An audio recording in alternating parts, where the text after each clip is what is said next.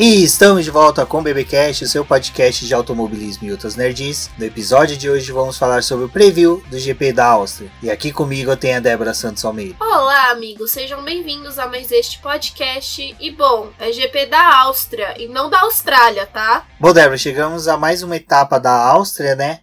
Uma, uma pista que sempre vai e volta no calendário, mas já já falamos sobre isso.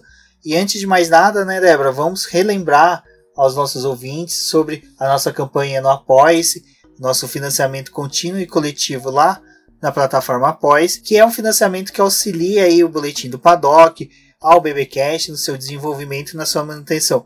Pagamento de servidor que a gente utiliza no site, que a cada vez mais vem trazendo melhorias para vocês e podem apostar. A partir do GP da Inglaterra teremos uma novidade muito boa para vocês. Então fiquem ligados, quem for apoiador vai receber em primeira mão o material, então vai ser bem bacana o que vai ser disponibilizado com vocês.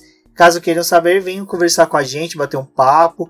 É só chamar a gente nas redes sociais que vocês vão ter já aí um, uma palhinha do que está por vir. E quem já vai ter, né, Débora? Um bom acesso a esse material, a todo o conteúdo do Boletim do Paddock, são os nossos apoiadores que contribuem com uma quantia que eles têm o direito a ter a menção honrosa aqui no nosso podcast. O nome constar com as redes sociais no post né, do programa, onde que eles interagem entre si. Então é bem bacana que durante a cuida a gente vê nossos apoiadores conversando entre si dentro do grupo lá do Boletim do Paddock no WhatsApp. Sempre rolam uns debates muito bacanas. Então são eles os apoiadores. O Ricardo Bannerman, Maia Barbosa, Eliezer Teixeira, Luiz Félix, Arthur Felipe, Thiago Bullet, Rafael Celone, Will Mesquita, Anthony Santos, Rogério Froner, Helena Lisboa, Cássio Machado, Carlos Del Valle, Bruno Vale, Eric Nemes, Bruno Shinozaki e Alberto Xavier. É isso mesmo. Obrigado a todos os nossos apoiadores.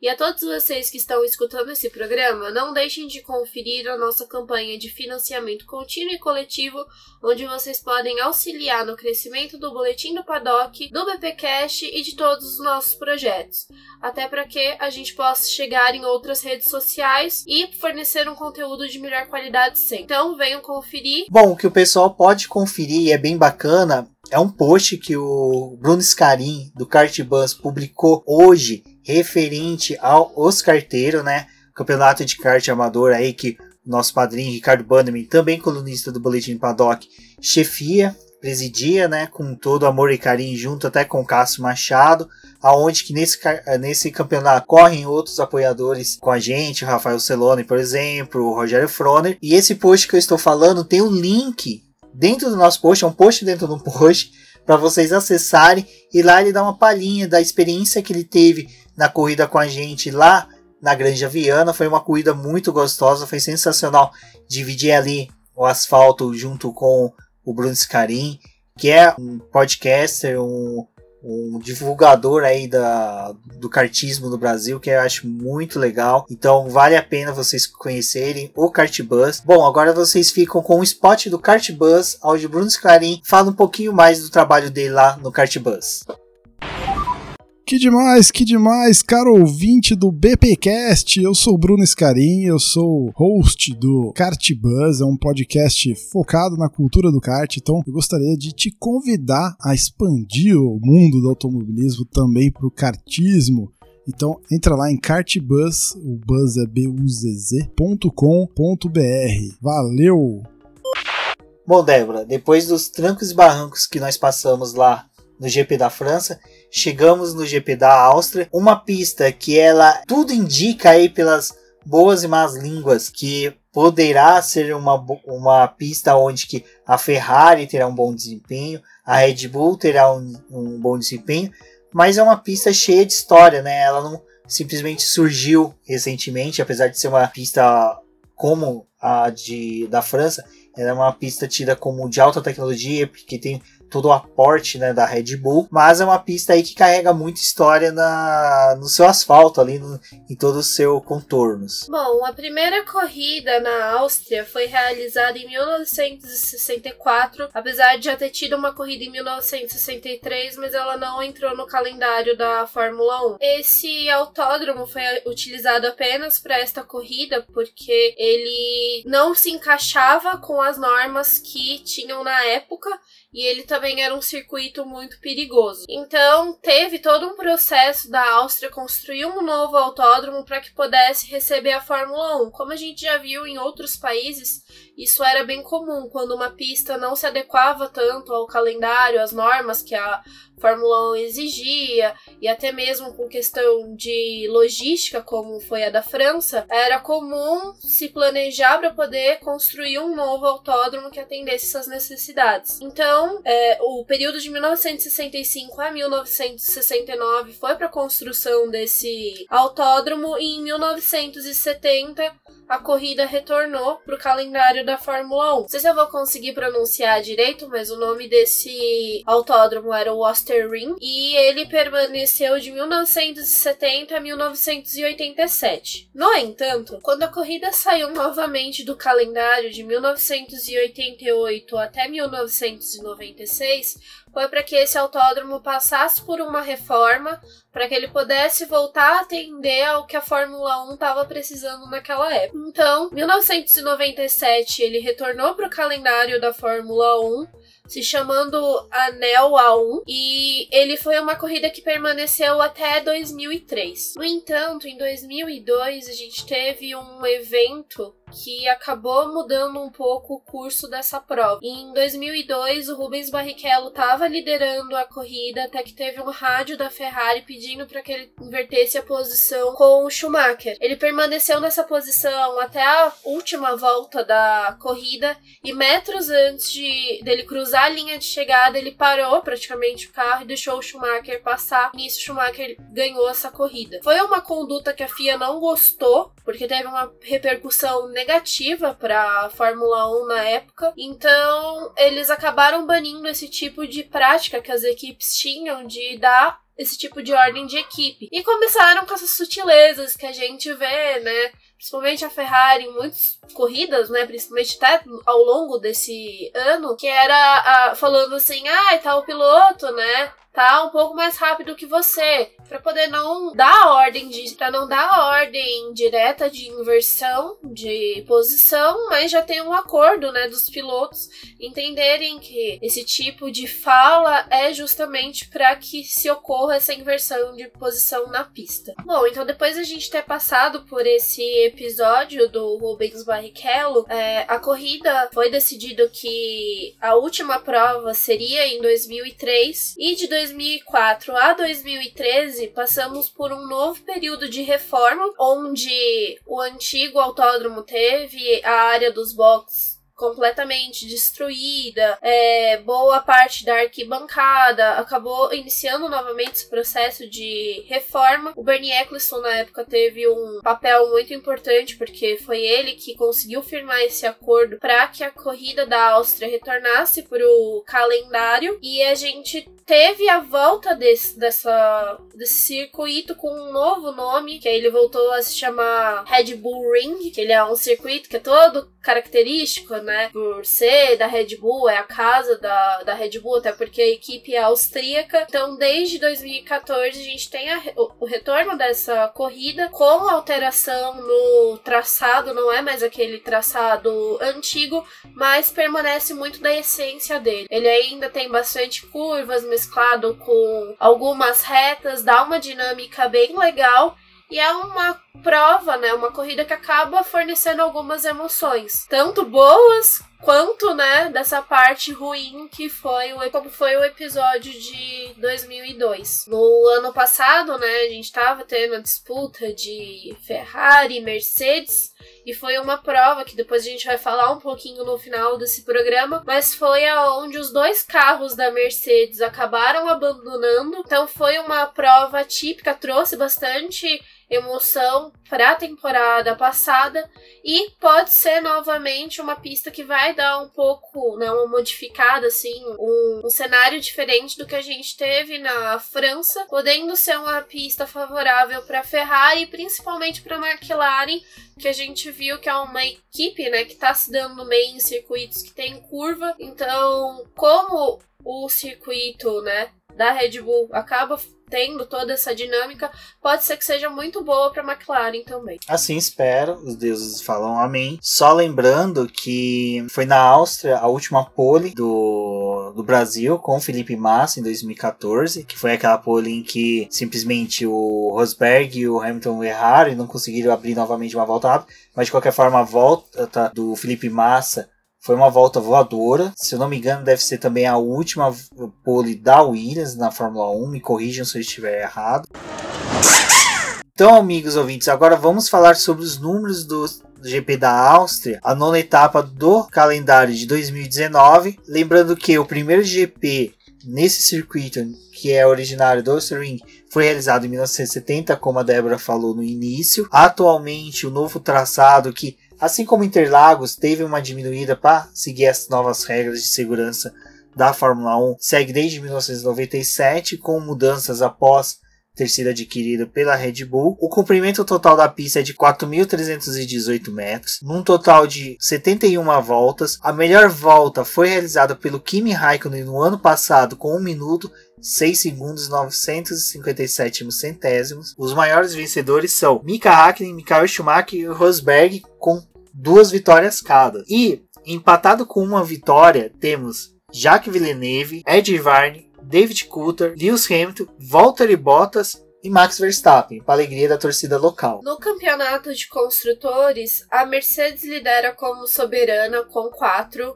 McLaren e Ferrari com 3 e o Williams e Red Bull com uma cada. Nos motores, a Mercedes segue com 7 vitórias contra 3 da Ferrari, uma da Renault e uma do antigo motor que era a Renault, que servia para a Red Bull, que é a Tag Heuer lá. Ah, um dado que é bem interessante, fiquem atentos para quem gosta de fazer aposta: vencedores na pista 41% partiram da pole position do, da pista. Então é aquela coisinha que a gente sempre fala para vocês. Reparem no segundo treino livre. Ele diz muito, porque ele é no mesmo horário do quali e da corrida. Depois, acho que o segundo colocado sempre se dá mal, porque ele aparece em terceiro lugar com 8% de chance. Em segundo, temos o terceiro colocado com 33,33% de chance. E é engraçado, né, Débora, como é bem assim, a gente não tem um piloto soberano como é o Lewis Hamilton e o Michael Schumacher no Canadá, Senna em Mônaco. Aqui em Spielberg nós temos, né, o Mika Hakkinen com duas poles, Michael Schumacher com duas poles, Lewis Hamilton com duas poles e Valtteri Bottas também com duas poles. Jacques Villeneuve tem uma, Giancarlo Fisichella, saltoso físico, tem uma pole e Barrichello e Felipe Massa são os brazucas com uma pole cada e como eu lembrei, a última pole do Brasil na Fórmula 1 é essa do Felipe Massa. As poles nos construtores é Mercedes com 4, Ferrari com 3, McLaren e Williams com duas e a Benetton com uma. E nos motores segue Mercedes com 7, Ferrari com 3 e Renault Playlife com uma. Gente, eu vou tentar descobrir da onde que era essa Playlife. Quem que ela equipou? Provavelmente deve ter sido Benetton. Esse motor Playlife, ela equipou a Benetton do Giancarlo Fisichella do GP da Áustria de 1998. Bom, Débora, agora aqueles que estão sendo além do Lewis Hamilton, Charles Leclerc, é, Max Verstappen e o Gunter, outros que estão tomando as mesas de discussões do, dos fãs de Fórmula 1 são os pneus da Pirelli, que está dividindo aí opiniões referente a eles. E vamos falar agora das escolhas, né? Que foi feita pela fornecedora italiana para o GP da Áustria. Sim, Rubens. Os pneus nessa pista eles vão ter um papel importante, pois eles podem reduzir ainda mais a volta da pole. Ela gira em torno de 1,3, então esse tempo pode ser reduzido por conta dessa goma mais macia. A gente está vendo que algumas pistas está tendo essa redução e esse é um circuito curto, né? Então ele pode, pode ter voltas mais rápidas. No entanto, por conta da sua localização, a chuva também pode chegar e ser dominante nesse final de semana. Então vamos ficar aí ligados, porque tudo isso vai ter um grande papel para o desenvolvimento tanto da classificação quanto da corrida no domingo. Os pneus utilizados para essa prova vão ser o C2 duro com faixa branca,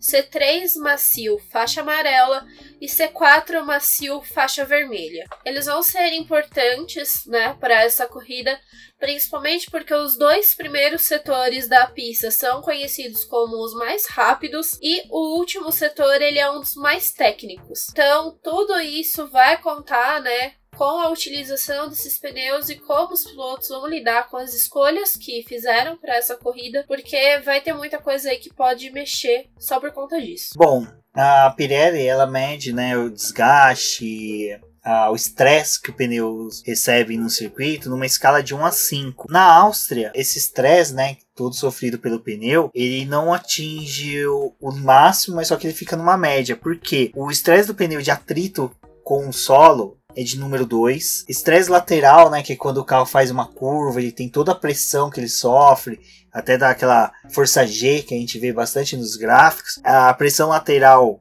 é de 3. É que por conta da sinuosidade que a gente tem na pista, o pneu acaba se desgastando e não é muito uniforme por causa desse estresse que tem, mas ele acaba ocorrendo é, meio que de forma igual, porque a gente tem pistas onde a gente vê pneu dianteiro sendo mais gasto ou um pneu traseiro e nesse não, como essa pista ela tem um bom jogo de curvas acaba mexendo com todos os compostos e dando uma dinâmica na utilização deles. Exatamente, e é bem bacana porque a pista tem um grip de nível 2, que já é bom para questão de desgaste. A abrasividade dela é 1, é mínimo, então segue nessa, então o carro pode entrar mais rápido na curva, sair melhor, então tem toda essa questão. E downforce aí que o bicho pega, que é importante para curvas de alta. Já é nível 3, que já do 3 pro 4, 5, já é para aquela situação em que os carros, igual o da Mercedes, tem uma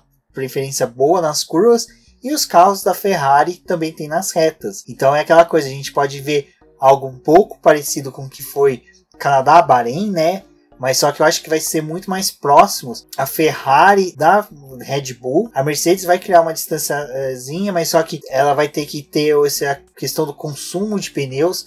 Então se preparem, provavelmente teremos Lewis Hamilton discutindo bastante questão de pneus nos rádios. Mas como a Débora disse, né, a Red, a Red Bull não, desculpa. A McLaren e a Renault podem também surpreender ali no meio do grid. Então vale a pena. Então Gente, não existe corrida chata, chata é não ter corrida. Acompanhem pelos aplicativos da Fórmula 1. Vocês vão ver que acompanhar também ali o meio do grid, o meio pro final do grid, é gostoso. Então, no GP da França foi gostoso acompanhar as equipes lá mais no fundão, como estava sendo a aproximação delas. Bom, para minha alegria, teremos três zonas de DRS. Eu sou uma das pessoas que fala que é melhor com DRS do que sem a DRS. Então, se é para ter DRS, que tenha maior número de pontos de aferição aí e também de acionamento do DRS. Na pista nós temos três pontos, então eu acho bem bacana que aqui é uma pista rápida como é a de Spielberg.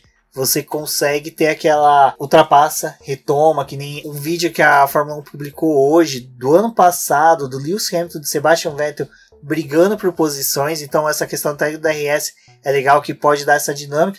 Ou também não, pode ser aquelas ultrapassagens bem artificiais, mas é melhor ultrapassagens artificiais do que não termos nenhuma ultrapassagem na pista. Mais uma vez, só lembrando antes da gente adentrarmos na corrida, relembrarmos da corrida do ano passado, que mais uma vez teremos transmissão tanto pela Sport TV dos treinos livres, né, e também em tempo real pelo site da Globo.com. Então é bem bacana, a gente acompanha a transmissão pela, pela site da Globo.com.